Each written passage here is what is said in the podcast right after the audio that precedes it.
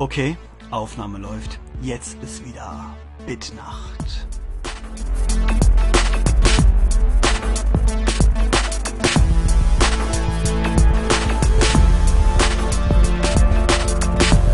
Ich bin Sven und ich wünsche euch einen großartigen Tag. Und natürlich viel Spaß mit unserem Podcast.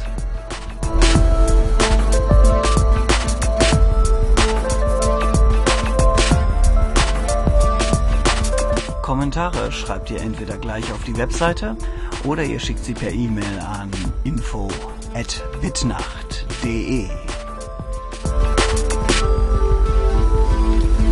Bitnacht Nummer 2.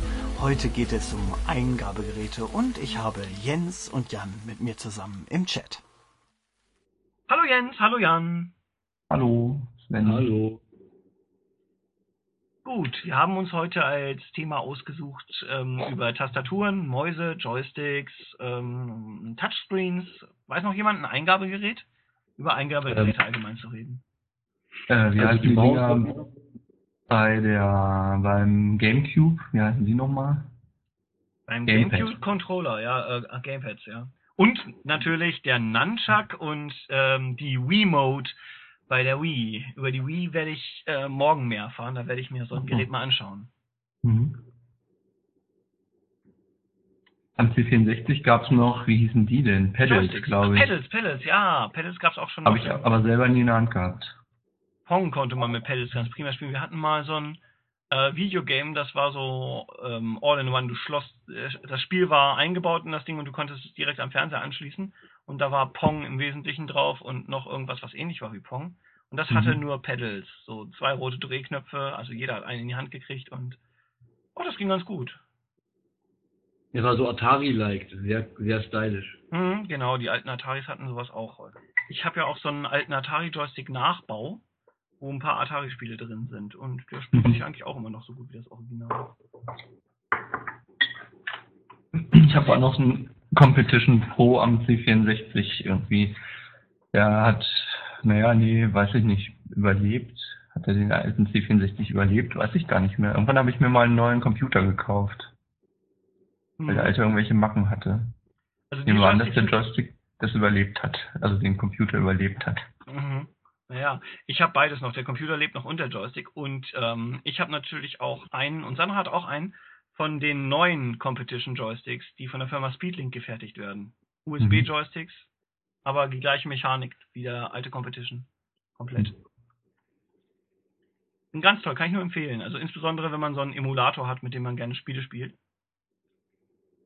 Ist dann aber auch, äh, ach so, ja klar, wenn es die gleiche Mechanik ist, ist es auch so ein Digital-Joystick, also nicht so ein Analog-Teil, wo du, Richtig. Ich weiß nicht, mit den Analog-Joysticks kam ich nie so recht klar. Ich habe mal auf dem PC King's Quest, ich weiß nicht welche Folge gespielt, und ich fiel mit dem Analog-Joystick immer nur in die Abgründe. Also ich konnte das nicht steuern. Ähm, wo ist denn der Unterschied zwischen einem Analog-Joystick und einem... Digital-Joystick. Digital-Joystick.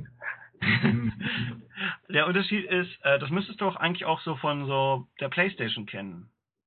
Die hat, glaube ich, auch, wenn ich mich nicht irre, einen Analog-Controller unten bei den Daumen, die so weich zu steuern sind. Je weiter du so nach links ziehst, desto schneller läuft deine Figur. Und einen Digital-Controller, wo du einfach, wenn du drauf drückst, läufst du los. Und wenn du loslässt, hört sie auf loszulaufen und ähm, keine graduellen Sachen halt. Das ist so der Unterschied. Ach so, ich dachte, das hängt auch mit dem Programmstart zusammen. Ja, klar, es gibt auch Programme, die den Analog-Joystick nur wie einen digitalen auslesen. In Wirklichkeit gibt es davon auch sehr, sehr viele. Aber Rennspiele gehören zum Beispiel dazu, die äh, sind immer sehr feingliedrig, was die ähm, ähm, Ja. Analog-Joysticks angeht, ja. Also ich finde halt vom Handling Digital-Joysticks wesentlich angenehmer, aber du kannst halt bestimmte Sorten Spiele damit nicht so angenehm spielen, weil du halt, ja, so die feinen Nuancen nicht steuern kannst. Flugsimulatoren zum Beispiel. Genau, Oder Flugsimulatoren. eben so auch Autofahren meistens. Mhm, ganz genau. Da gibt's ja noch Lenkräder für Autofahren mit Pedalen dran manchmal. Habe ich noch nie ausprobiert. Fände ich Ich eigentlich auch mal nicht. ganz interessant, aber ich glaube. Ja? Ich glaube, im normalen Autofahren ist einfacher. Wahrscheinlich. Ähm, ja, naja, ähm, ich denke, den Vergleich darf man gar nicht machen. Ähm, also ich habe das schon mal gespielt. Äh, das war Colin McRae Rally. kennt ihr bestimmt Colin McRae, nur dieses, man hat kaum Straße, aber immer irgendwelche, ich glaube, es ist sowas wie ähm, Stockcar oder so nennt man das, glaube ich, heutzutage. Mhm. Du hast, du hast halt so ein Rennauto, ne, und fährst halt damit durch die Butnik und durch den Wald und Schlamm und so.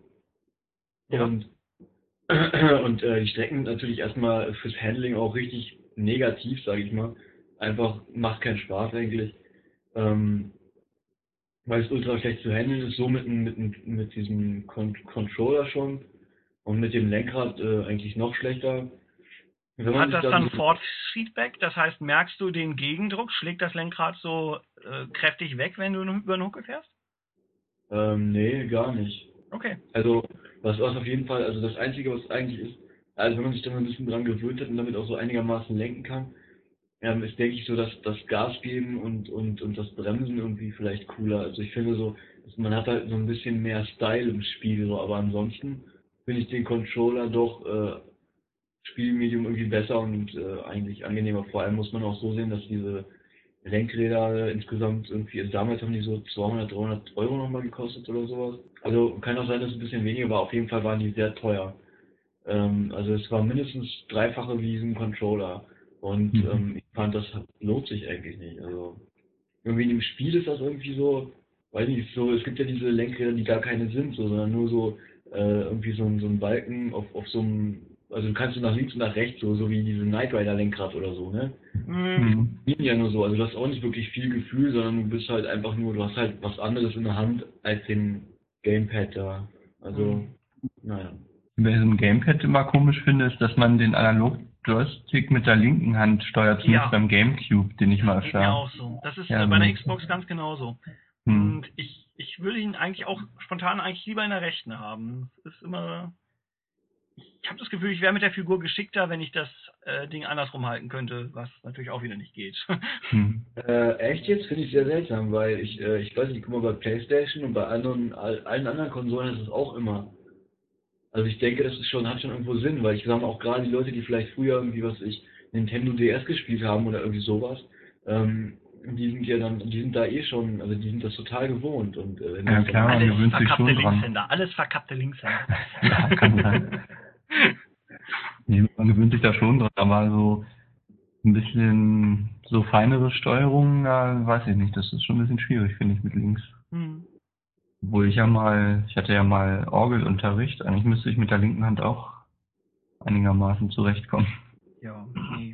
Aber ich mag halt die alten Joysticks, mit denen ich äh, natürlich groß geworden bin, auch dann folgerichtig am liebsten, weil ich am meisten Stunden damit verbracht habe.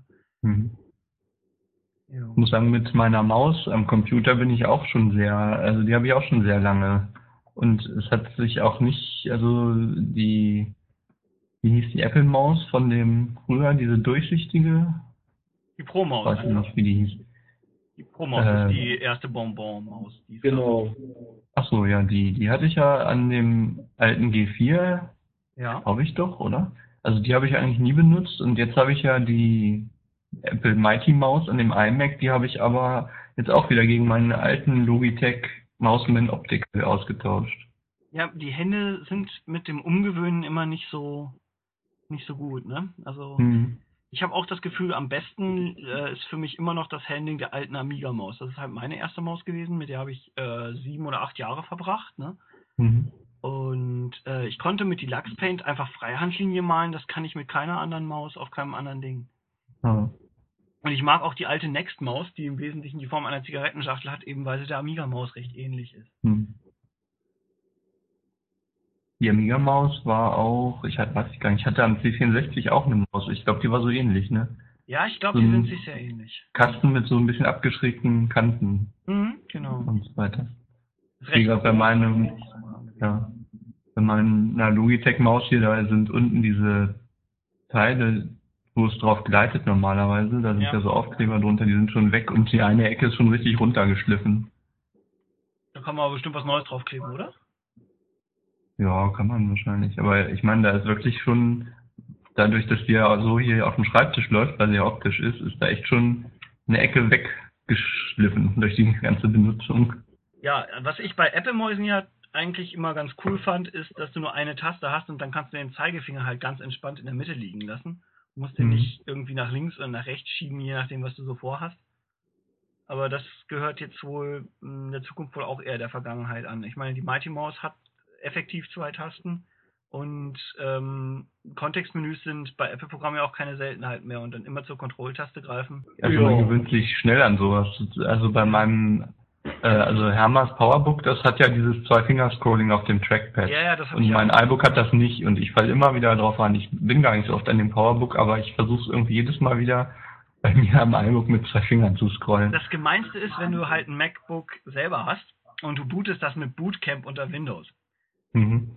Äh, du bist es gewohnt, auf genau diesem Gerät genau diese Bewegung zu machen und es reagiert nicht, weil der Windows-Treiber halt einfach sowas nicht drin hat. Mhm. Also das Trackpad reagiert natürlich, aber du kannst halt nicht äh, scrollen und Mhm. nicht äh, rechtsklicken mit dem Ding. Also rechtsklicken, du musst eine extra Taste drücken, um rechts zu klicken. Und äh, normalerweise nimmst du einfach zwei Finger, ne?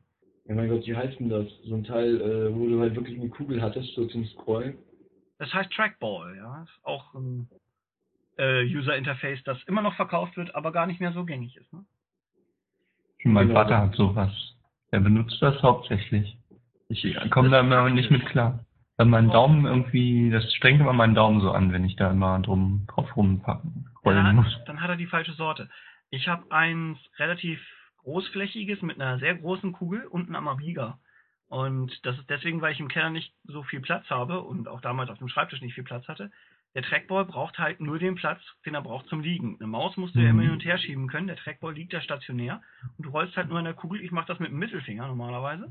Und mit dem Daumen habe ich die linke Maustaste, mit dem kleinen Finger die rechte und wenn ich die Handballen aufdrücke, dann habe ich noch so ein ähm, automatisch linke Maustaste festhalten. Ist ideal, wenn man also so mehrere Files irgendwo hin verschieben will.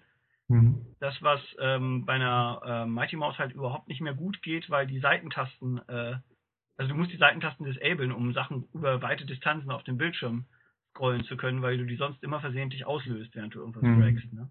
Also die Seitentasten sind zwar eine clevere Idee, aber funktionieren halt überhaupt nicht, meiner Meinung nach. Die sind bei mir immer disabled. Ja, aber die klickt, die klickt jetzt wirklich nicht mechanisch, oder? Nee, nee, die klickt die dann elektrisch, ja. Mhm. So ein piezoelektrischer Klicker mit so einem kleinen Lautsprecher. Ja, also auf diese Feinheiten bin ich da anscheinend noch gar nicht. Also nee, die seitlichen Tasten habe ich nicht benutzt anscheinend. Wie sieht's denn bei euch mit Tastaturen aus eigentlich? Was ist eure Lieblingstastatur? Hm. Ja, sollte beleuchtet sein. Leuchtet. Ah, das ist natürlich schon wieder eine ganz andere Antwort. Da merkt man, Jan ist der Jüngste von uns. ja, nee, hat halt einfach was. Ist irgendwie cool. ja. Muss aber nicht sein. Also ich weiß gar nicht, ich bin eigentlich da mit vielen zufrieden gewesen. Ich hatte früher so eine ganz normale Cherry-Tastatur am PC.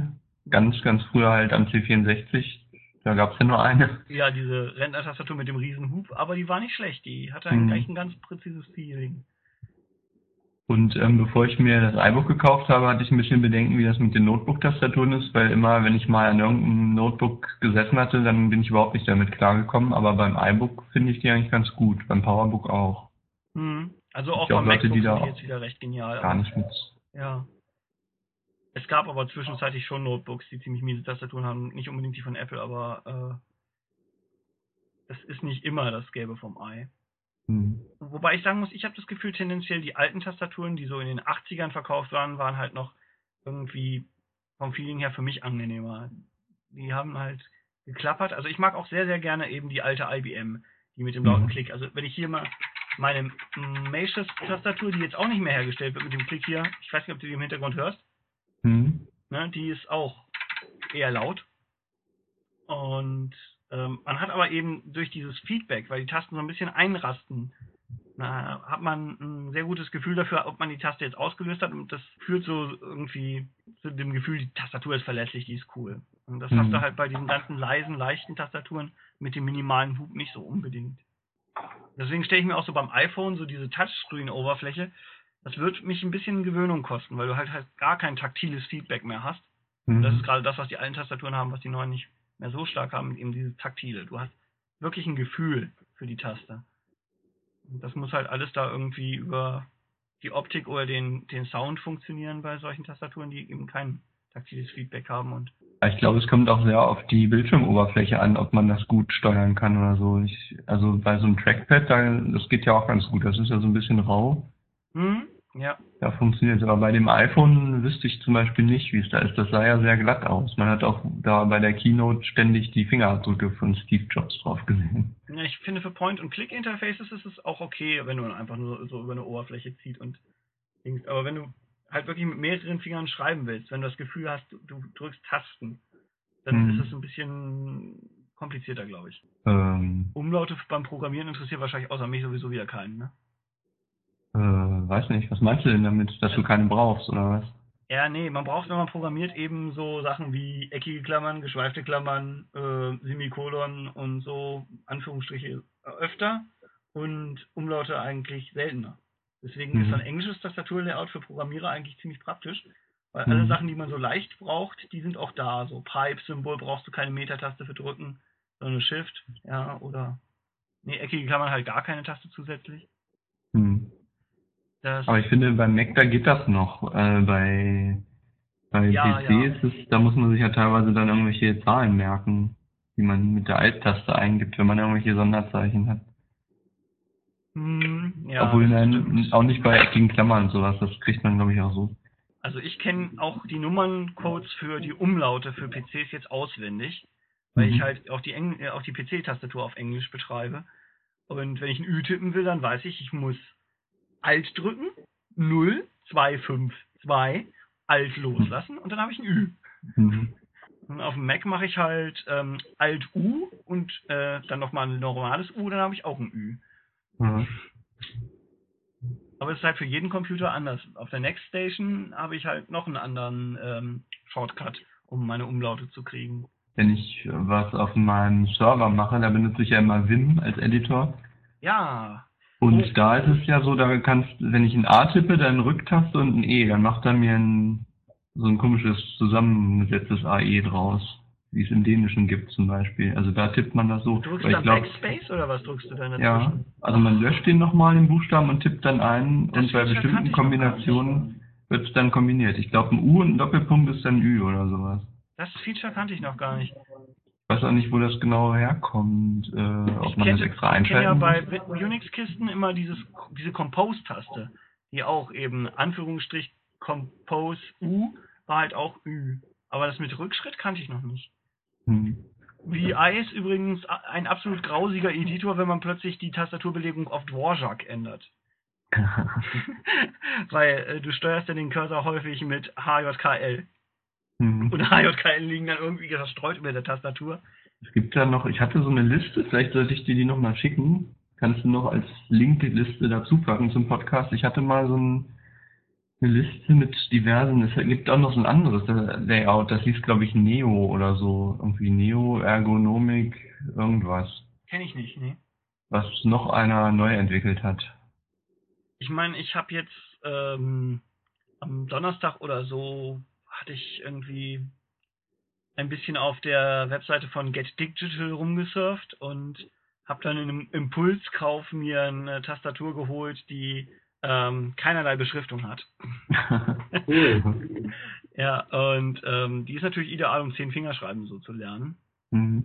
Ich meine, ich habe ja schon äh, immer die Finger auf der richtigen Seite, weil ich mal so eine natürliche Tastatur mit dem Knick in der Mitte hatte. Dann sowieso die Hände auf der richtigen Seite liegen. Aber irgendwie gucke ich immer noch auf die Tastatur, wenn ich tippe. Und wenn da nichts mehr draufsteht, ist das, glaube ich, der Trick, um sich das abzugewöhnen, dauernd auf die Tastatur zu gucken. Mhm. Der net, das nette Nebenfeature von der Tastatur, die heißt übrigens das Keyboard. Kleine, kleine Schleichwerbung. Ähm, dass sie äh, auch so diese Keyswitch-Mechanik hat, wie die IBM-Tastatur, die Mhm. Originale. Und hier meine Macius Tactile Pro hat ja auch diese Keyswitches. Ich glaube, Cool, die. Next Station hat es auch. Also es sind halt diese alten Tastaturen, wo jede Taste einen separaten Schalter hat und äh, nicht diese Membranen drunter liegen, wie das bei Mhm. modernen Tastaturen häufig ist. So, heute am Ende der Sendung muss ich nochmal ein paar Korrekturen anbringen und etwas Hörerfeedback zu Gehör bringen.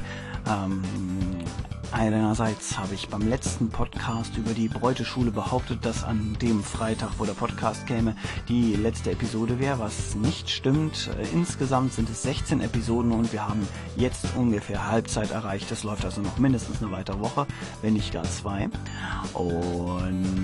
Und dann hatte ich bei unserer Sendung über Notizbuchsoftware behauptet, dass Circus Ponys Notebook ähm, keine Tabellen unterstützen würde. Das stimmt nicht. Ich habe inzwischen die Tabellenfunktion gefunden. Ist ein bisschen versteckt, aber durchaus vorhanden. So, und dann noch zum Hörerfeedback. Nils sagte, ich soll an meinem Bitnacht feilen, was so viel bedeutet wie, ähm, dass die letzten Worte ein bisschen markiger sein könnten, als es im Moment sind. Ich kann's ja mal probieren. Bis bald und Bitnacht.